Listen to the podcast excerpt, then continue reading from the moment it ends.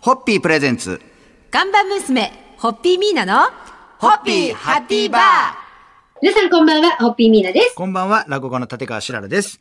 えー、地域活性化のプロジェクトは、まあ、日本全国でいろいろと行われておりますが、はいまあ、実は私も今年度から大正大学で表現マネジメント研究の講師をすることになりましたがお、めでとうございます。ただこれがですね、今回コロロナの影響で、えー週、春季授業がちょっとなくなってしまったんで、うちはちょっと対面式の授業じゃないとできないようなプログラムだったので、ちょっとまあはい延期ということで、今ちょっと準備中なんですが、まああのこのいろんなプロジェクト、おうまくいってるところもあれば、尻すぼみに終わってしまうものも少なくありません。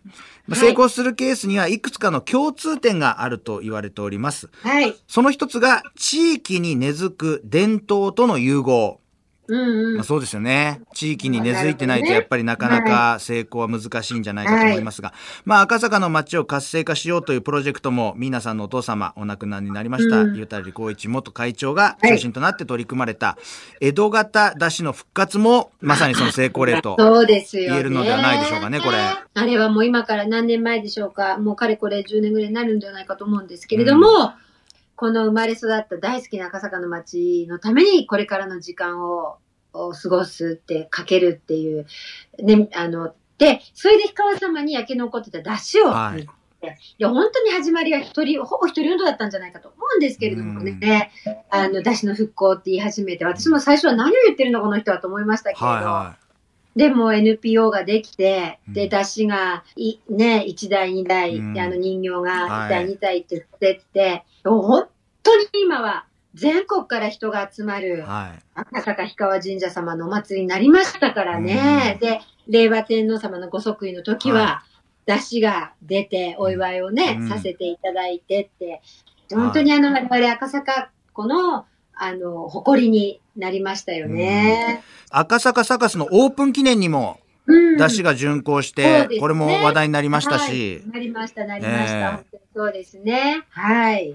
まあ、今週はですね、そういう赤坂、そして氷川神社にまつわる話題をいろいろとお届けしたいと思います。はい。それでは初日の乾杯のご発声いただけますでしょうか。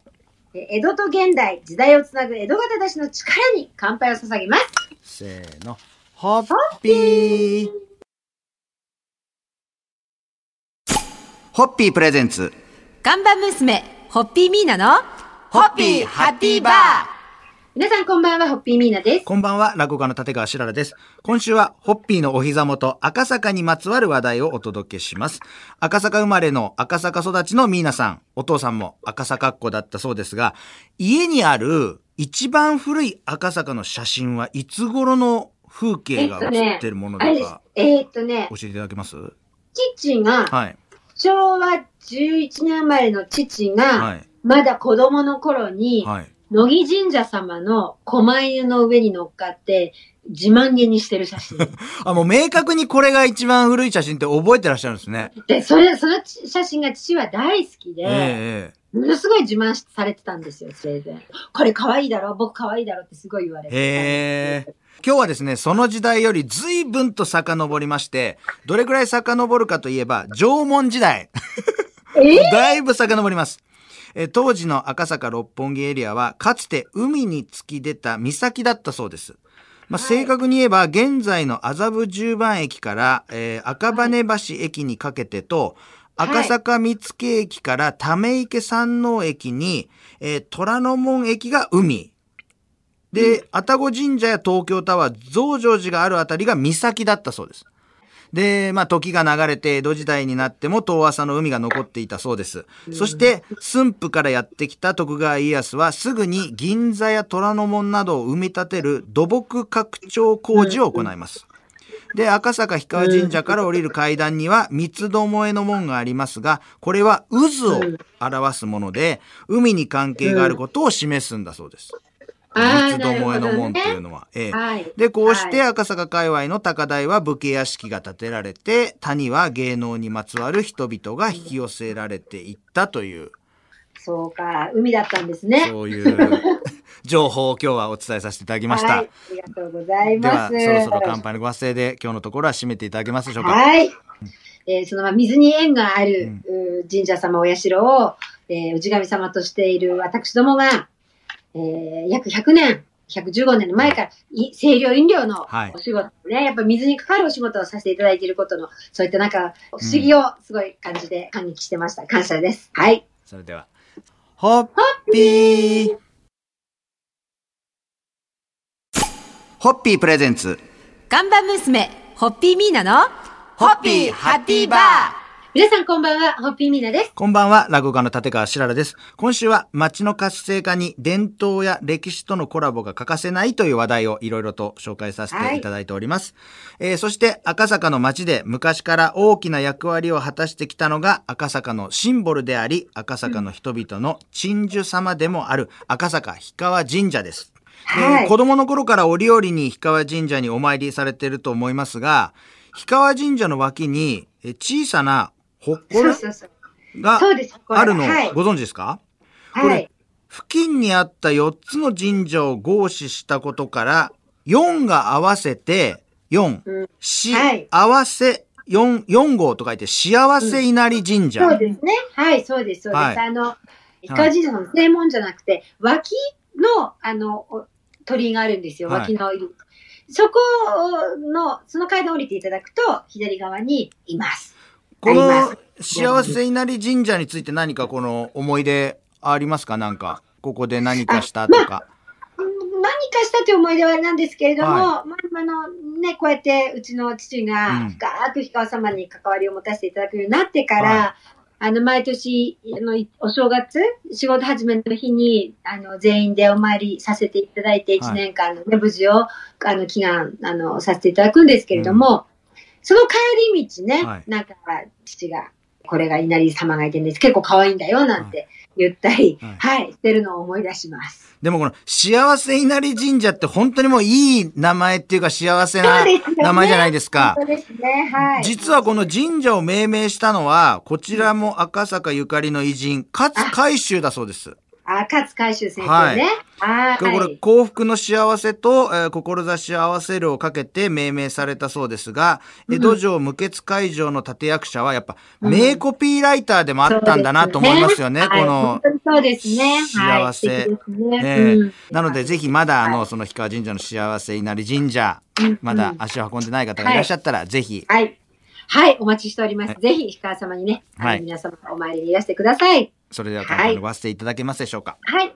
えーこの番組を昨日、あ皆さんの、えーお幸せも心から祈って乾杯を捧げます。はい。せーの。ホッピー。ホッピープレゼンツ。看板娘、ホッピーミーナの、ホッピーハッピーバー皆さんこんばんは、ホッピーミーナです。こんばんは、落語家の立川しららです。えー今週は赤坂活性化に大きな役割を果たしてきた赤坂の街のシンボルでもあり、赤坂の人々を見守ってきた赤坂氷川神社の話題をいろいろとご紹介させていただいておりますが、はい。今日はですね、この氷川神社が中心蔵の舞台でもあるというお話をご紹介させていただこうかなと思いますが、まあこれ、そうなんです。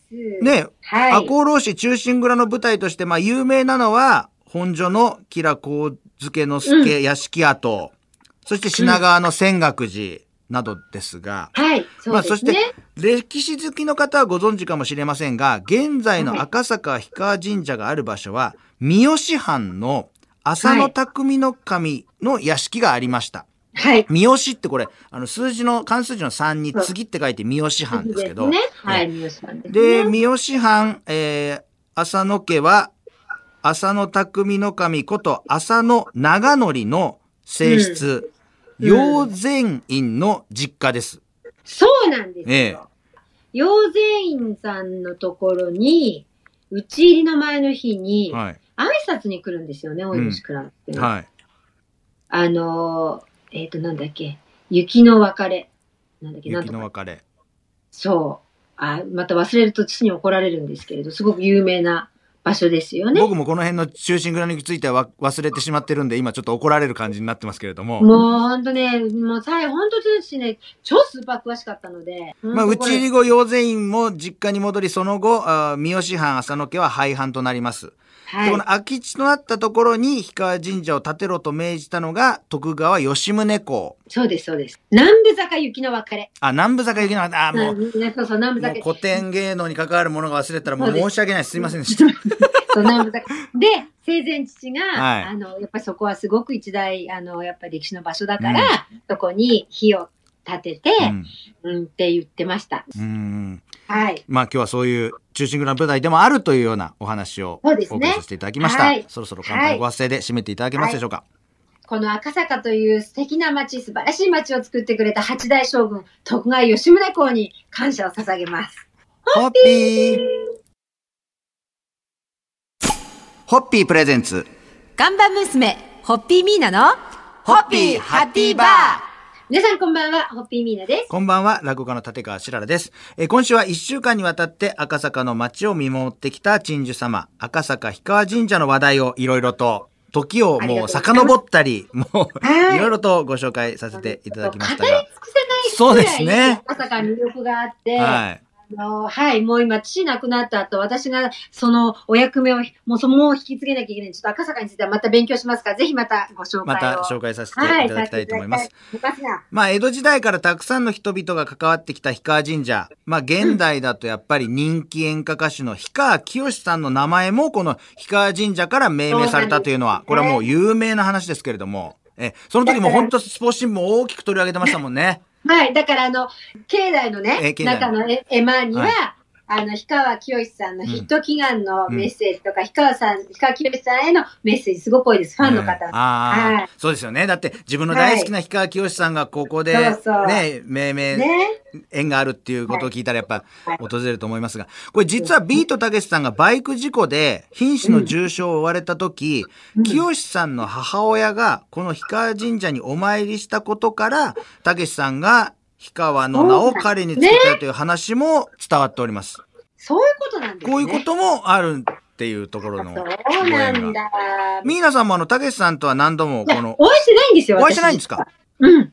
じゃあもうれ。それも楽しみですね、こう、もうやっぱお会いしたいですよね。そうですよね。あの、やっぱり、あの、よくね、やっぱり浅草の芸人の方々は、うんあの、辿っていくと、たけしさんからの流れでホッピーを知っていただいて、はい。あの、ファンになってくださったっていう方が本当に多いので、この番組でも、そういう、そういうね、芸人の方がたくさんお会いしましたけど、はい。あの、いつか必ず、あの、いつかお会いして、必ずその時はもうきちっと御礼をお伝えしたいと、はい、存じます。まあそういうわけで今週は1週間にわたって赤坂の街を見守ってきた鎮守様、はい。赤坂氷川神社の話題、はい。もろもろとお届けしてまいりました。はい。えーそろそろ乾杯のご発声で締めていただけますでしょうか？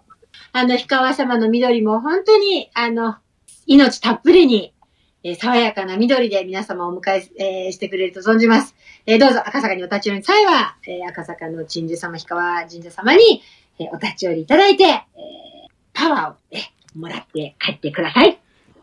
ハッピー